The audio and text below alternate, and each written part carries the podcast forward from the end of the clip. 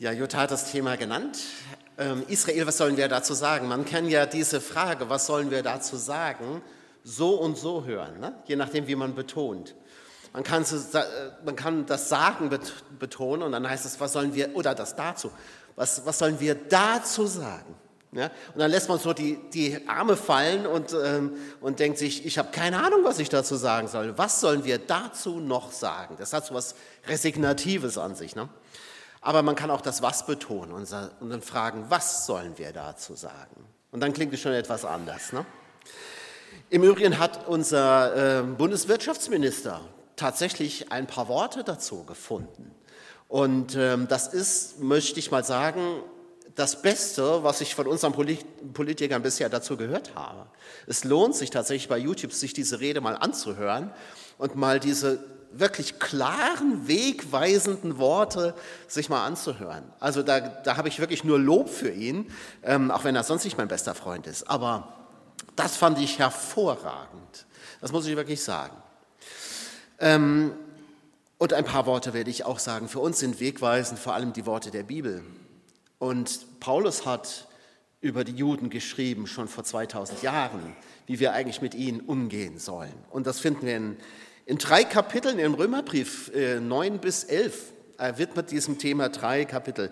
Und ich lese jetzt aus Kapitel 11, nicht das ganze Kapitel, aber einige Verse. Ich springe also immer mal wieder. Das ist sozusagen eine Zusammenfassung dieses Kapitels dann.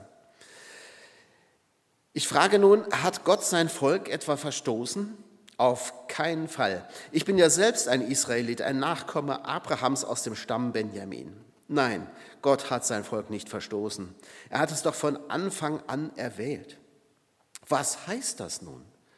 Was Israel erstrebt, hat nicht das ganze Volk, sondern nur der auserwählte Rest erlangt. Die übrigen sind starrsinnig geworden. Nun frage ich, sind sie etwa gestrauchelt, um nie wieder aufzustehen? Auf keinen Fall. Nun sind einige Zweige ausgebrochen worden und du wurdest als neuer Zweig unter die übrigen eingepfropft. Obwohl du von einem wilden Ölbaum stammst, hast du jetzt Anteil am Saft aus der Wurzel des edlen Ölbaums. Du hast keinen Grund, verächtlich auf die anderen Zweige herabzusehen. Und wenn du es dennoch tust, sollte dir klar sein, nicht du trägst die Wurzel, sondern die Wurzel trägt dich. Vielleicht wirst du nun sagen, die Zweige sind ja herausgebrochen worden, damit ich eingepfropft werden konnte. Das ist richtig. Aber dass sie ausgebrochen wurden, lag an ihrem Unglauben. Und du hast deinen Stand nur durch den Glauben. Sei also nicht überheblich, sondern pass auf, dass es dir nicht genauso geht. Denn wenn Gott die natürlichen Zweige nicht verschont hat, warum sollte er dann dich verschonen? Und damit ihr euch nichts auf eure Klugheit einbildet und falsche Schlüsse daraus zieht, will ich euch das folgende Geheimnis bekannt machen. Ein Teil von Israel hat sich verhärtet. Aber das gilt nur so lange, bis die volle Zahl von Menschen aus den anderen Völkern zum Glauben gekommen ist. Dann wird Israel als Ganzes gerettet werden, wie es in der Schrift heißt, aus Zion wird der Retter kommen, der alle Gottlosigkeit von Jakobs Nachkommen entfernt. Und der Bund, den ich mit ihnen schließen werde, besteht darin, dass, sie von ihren, dass ich sie von ihren Sünden befreie. Denn Gott nimmt seine Gnadengeschenke nicht zurück und bereut seine Berufungen nie. Ich habe mir so, so drei Überschriften überlegt. Das erste ist die Frage, wie wir eigentlich diese Ereignisse, die wir jetzt erlebt haben, menschlich bewerten müssen. Dann, wie wir sie, wie wir sie geistlich bewerten müssen. Und schließlich, was sagen wir als Christen dann schlussendlich dazu? Das erste ist also, wie, wie bewerten wir das Ganze einfach auf einer rein menschlichen Ebene?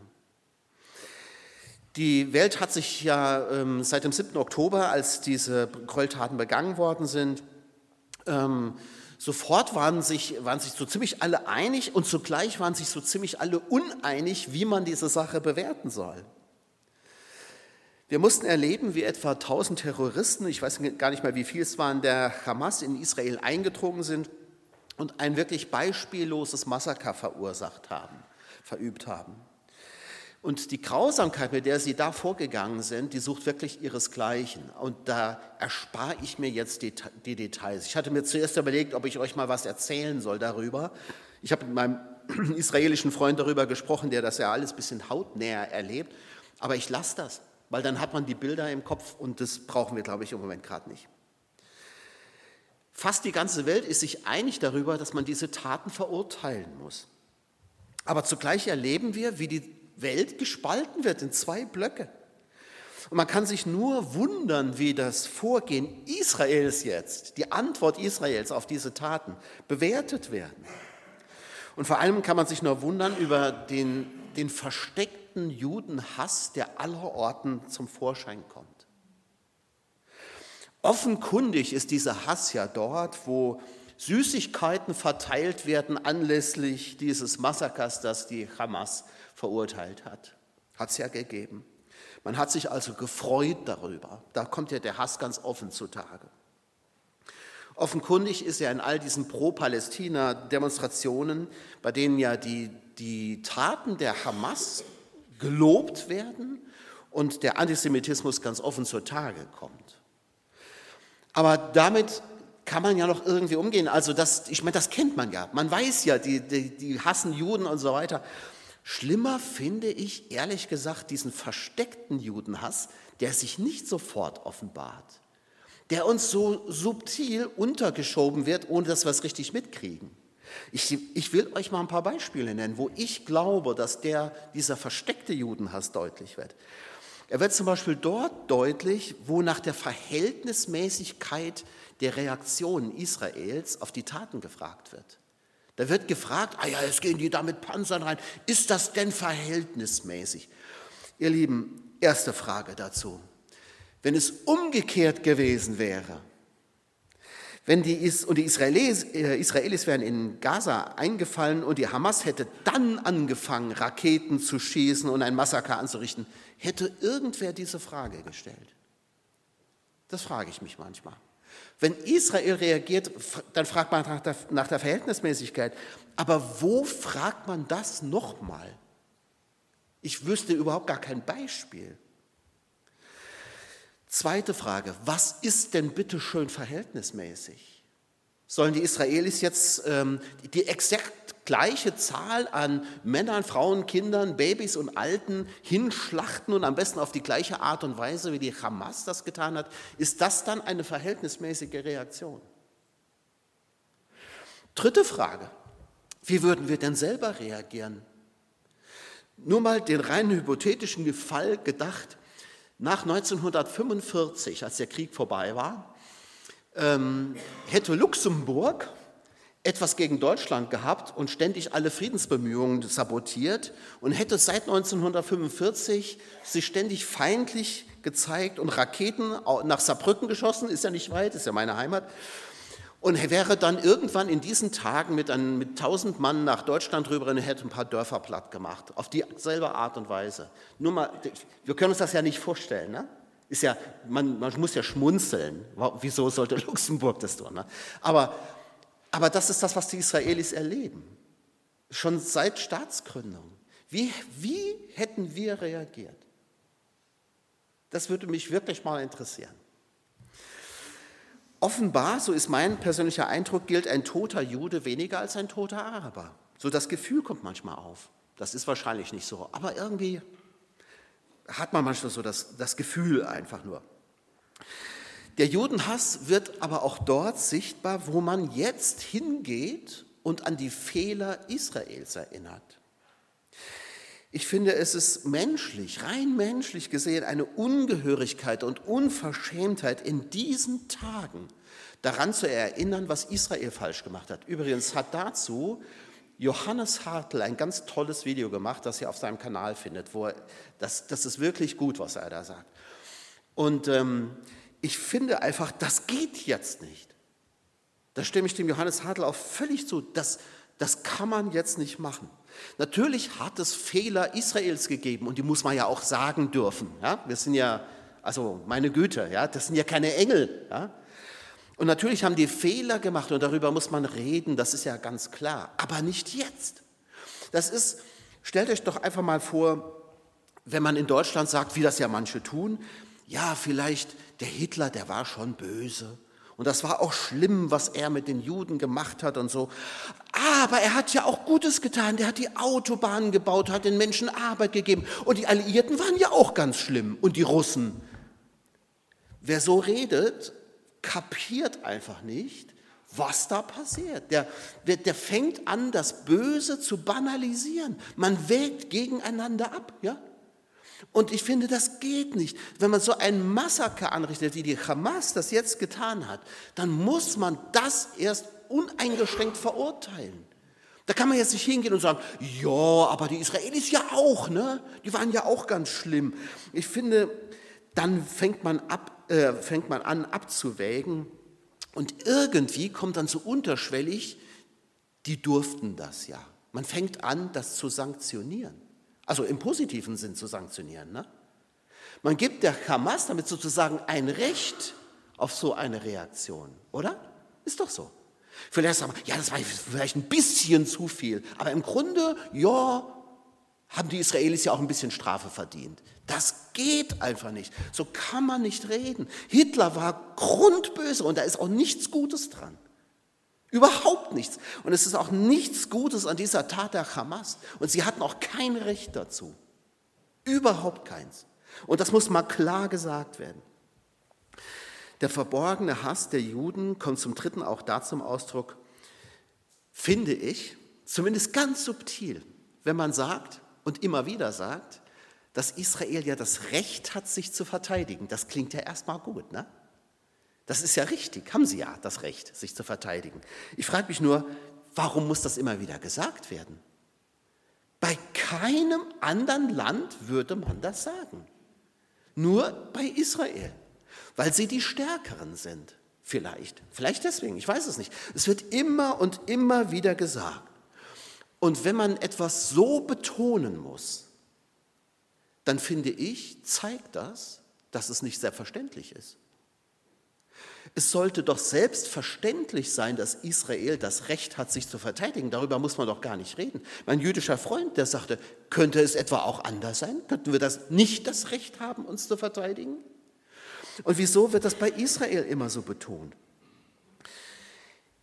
Ich habe das Gefühl, je öfter dieses Verteidigungsrecht proklamiert wird, desto unglaubwürdiger wird es, ähm, dass diejenigen, die es äh, proklamieren, auch damit ernst meinen. Und fraglich finde ich auch, ähm, wenn immer wieder gesagt wird, dass Deutschland eine historische Verantwortung hätte. Auch das finde ich immer ganz merkwürdig. Natürlich stimmt das irgendwie. Aber gleichzeitig habe ich daran zwei Fragen. Wie lange haben wir diese Verantwortung denn? Das möchte ich wirklich gerne mal wissen. Natürlich kann man die Gräueltaten der Nazis nicht einfach wegwischen, aber Napoleon hat, oder die Franzosen haben, haben keine Verantwortung mehr wegen der napoleonischen Kriege, oder? Würde keiner auf die Idee kommen. Also bis wann haben wir denn diese Verantwortung? Also, und ich finde es immer so, die, also meine zweite Frage ist, hätten wir die nicht, würden wir dann anders denken? Würden wir dann anders mit Israel umgehen? Ich finde, rein menschlich muss man sich auf die Seite Israels hier stellen und, und nicht mit der historischen Verantwortung kommen. Aber gut, das nur am Rande. Ich finde, es verbietet sich jegliche Romantisierung der Hamas, wie das ganz oft passiert. Da werden sie als Freiheitskämpfer bezeichnet. Dabei, ihr Lieben, hätten die längst ihr Land haben können. Die Zwei-Staaten-Lösung wird ja von vielen favorisiert ich finde, dass das Quatsch ist. Das wird nämlich überhaupt nichts verändern. Aber ähm, nachdem Israel sein, seinen Staat zugesprochen bekommen hat, hat man schon sehr früh sich bemüht, mit den Palästinensern eine Lösung zu finden. Und man war schon nah davor und hat ihnen das angeboten. Das, das gerät ja völlig in Vergessenheit. Und die Palästinenser haben es abgelehnt. Die hätten ihr Land schon seit zig Jahren haben können. Sie haben es abgelehnt, weil sie es abgelehnt haben, mit Israel zu verhandeln, weil sie gesagt haben, nee, wir wollen, dass die vernichtet werden. Die, hätten, die könnten schon längst in ihrem Land leben. Das wissen leider die wenigsten. Deswegen wird auch eine, eine Schaffung eines Palästinenserstaates nichts verändern. Gar nichts. Das Programm der, der Hamas ist, Israel zu vernichten. Und wenn die ihren Staat haben, wird sich das nicht ändern. Die Hamas muss bekämpft werden, genau wie die IS oder die Mafia oder sonst eine verbrecherische Organisation. Das ist meine Meinung. Das ist jetzt nicht Wort Gottes, sage ich ganz ehrlich. Das ist meine Meinung. Und ich glaube, auch mit der Hamas kann man nicht verhandeln. Warum? Weil sie dich töten wollen. Würdest du mit jemandem verhandeln, der dich töten will? Würdest du auch nicht machen. Man kann nicht verhandeln mit diesen Menschen. Man kann mit, vielleicht mit den Palästinensern verhandeln, aber nicht mit der Hamas. Dummerweise unterstützen viele Palästinenser die Hamas. Das darf man eben auch mal nicht vergessen. Wir sind jetzt diese, diese Ereignisse geistlich zu bewerten. Ich habe, wie gesagt, vor kurzem mit meinem Freund nochmal gesprochen aus Israel. Der ist so fassungslos darüber, wie, wie die Welt mit Israel umgeht. Dieses, dieses winzige Land, das ja kaum ins Gewicht fällt, die, aber die ganze Welt schaut darauf und alle Welt verurteilt Israel, man kann es gar nicht fassen. Es gibt eine große Zahl von Resolutionen gegen Israel, das müsstet ihr mal recherchieren, das ist ganz interessant. Israel ist über 100 Mal schon, gab es Resolutionen gegen die. Ja? Aber gegen äh, Staaten, so hochdemokratische, äh, humanistische Staaten wie Iran, Syrien und Nordkorea, gibt es zusammengenommen nicht so viele Resolutionen wie gegen Israel, der einzig demokratische Staat da in der Gegend, auch wenn der im Moment, naja, der Bibi ist auch, ja, ihr wisst schon. Ne? Alle Welt scheint die Juden zu hassen. Alle Welt scheint die Juden zu hassen. Und mein Freund schüttelt den Kopf und sagt, ich verstehe das überhaupt gar nicht. Wieso? Wir sind nichts in der Welt. Wie viele Juden gibt es denn auf der Welt? Und wir haben nur diesen Flecken Erde, sonst haben wir nichts. Warum regen sich alle über uns auf? Wieso? Und ich habe ihm gesagt, das hat meines Erachtens dämonische Züge. Ich glaube, dass das so ist. Der Judenhass genau wie der Christenhass, der ja auch weit verbreitet ist in unseren Tagen, kommt, glaube ich, direkt aus der Hölle. Und dahin werden auch die fahren, die diesen Hass so ausleben, wie wir das jetzt erlebt haben. Das kann man mit normalem Menschenverstand nicht mehr begreifen. Das hat zutiefst geistliche Züge, finde ich, und es hat eben teuflische Züge. Und es sind auch Zeichen der Endzeit. Ich will nicht sagen, dass Jesus jetzt übermorgen wiederkommt, das wissen wir ja alles nicht. Wir wissen auch nicht, wann die Entrückung passiert, ob das jetzt morgen passiert, keine Ahnung. Ja, das, es können auch noch 500 Jahre vergehen. Wir wissen es nicht. Aber wir erleben doch heute, dass vieles wahr wird von dem, was Jesus und die Apostel vorausgesagt haben für die letzten Tage. Das ist so. Paulus sagt ganz klar, Gott bereut seine Berufung nie. Israel ist immer noch Volk Gottes, denn, es, denn Gott ist absolut treu. Gott hält zu seinen Leuten. Das heißt ja nicht, dass Gott sich über alles freut und alles gut findet, was Israel tut. Das hat er ja nie. Das können wir im Alten Testament auch nachlesen. Und es kann auch sogar sein, dass Gott auch ein, ein Gericht an seinem Volk vollzieht, um sie wieder zur Umkehr zu bewegen. Hat er im Alten Testament auch gemacht. Das wissen wir nicht, müssen wir offen lassen. Denn eine große Zahl von Israelis hält ja gar nichts vom Glauben. Übrigens mein Freund auch nicht. Der sagt von sich, dass er Atheist ist und nicht. Er ist in seinem Pass steht Jude, aber im Grunde ist er Atheist. Einige, sagt Paulus, sind starrsinnig. Ja, und das war schon immer so. Ne? Und das sind sie auch heute noch. Aber ich denke, es ist einfach das, was vorhergesagt ist. Jerusalem ist ein Zankapfel der Nationen. Die Welt spaltet sich in Blöcke. Und man kann erahnen, dass das wahr wird, was geschrieben steht, dass in Israel der letzte Kampf stattfinden wird. Aber es bleibt dabei, Israel ist Gottes Volk. Und Paulus sagt es ganz deutlich, wir Christen haben keinen Grund, die Nase zu rümpfen über Israel und den Juden. Wir sind doch nur eingepfropft, sagt er. Beim Pfropfen, da nimmt man ja normalerweise, also ich muss mich nochmal kundig machen, ne? ich habe ich hab mir echt ein paar YouTube-Videos angeguckt, weil ich habe ich hab davon keine Ahnung. Ne? Ich habe mich immer gefragt, wie funktioniert das mit dem Pfropfen eigentlich? Und jetzt habe ich mich mal kundig gemacht, anlässlich der Predigt tatsächlich.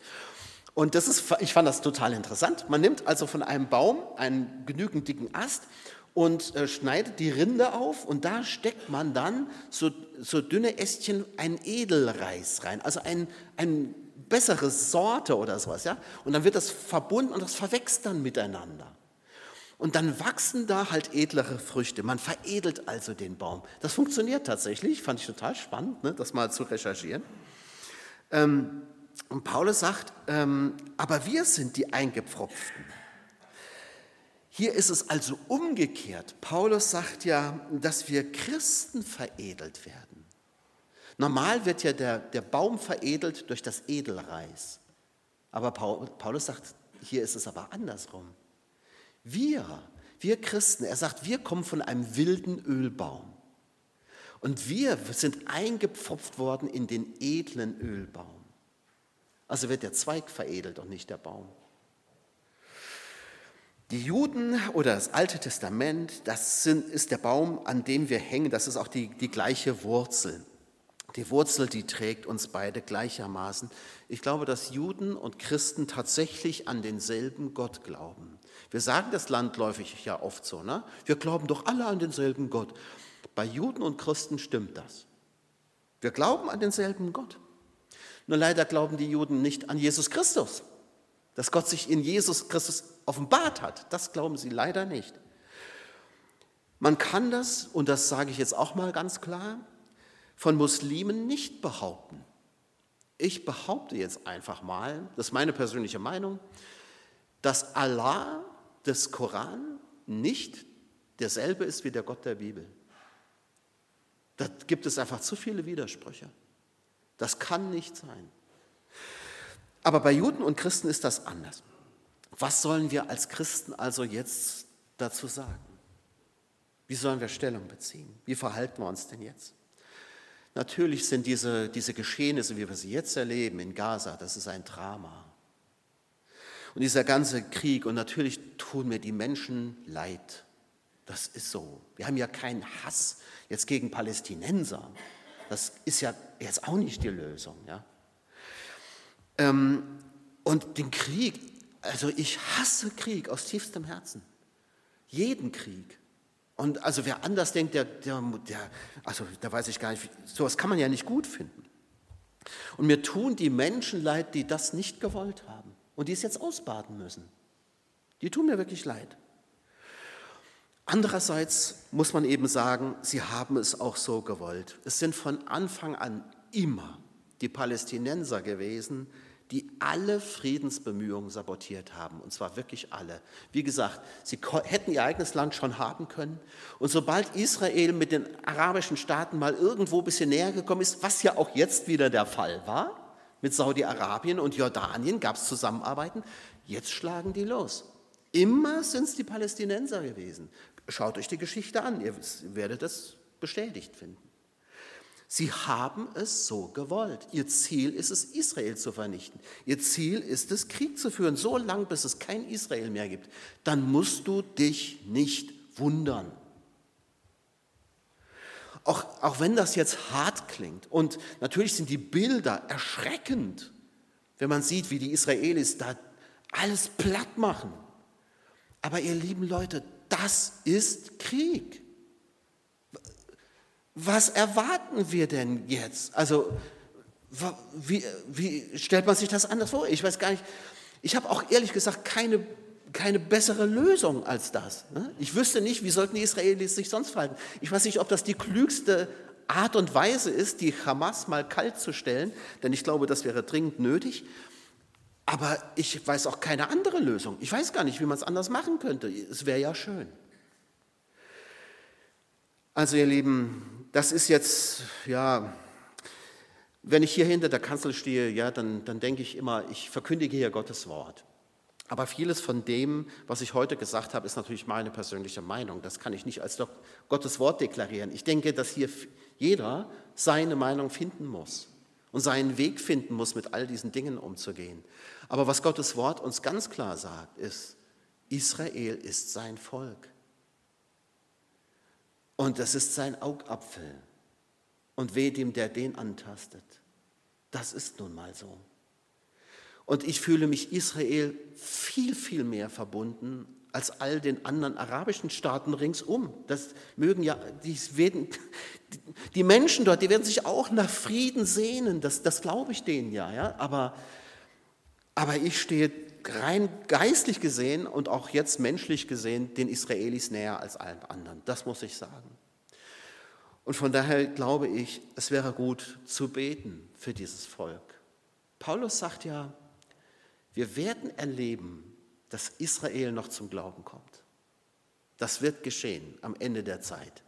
Er sagt ja, wenn die Zahl der Heiden voll ist, also wenn, wenn Gott sozusagen den Schlussstrich zieht und sagt, so, jetzt habe ich die, die ich will, auch wenn ich das ein bisschen schwierig finde zu denken, ne? aber Paulus sagt das so, wenn die Zahl der Heiden voll ist, wie auch immer man sich das vorstellen muss, dann wird ganz Israel Jesus als seinen Heiland erkennen.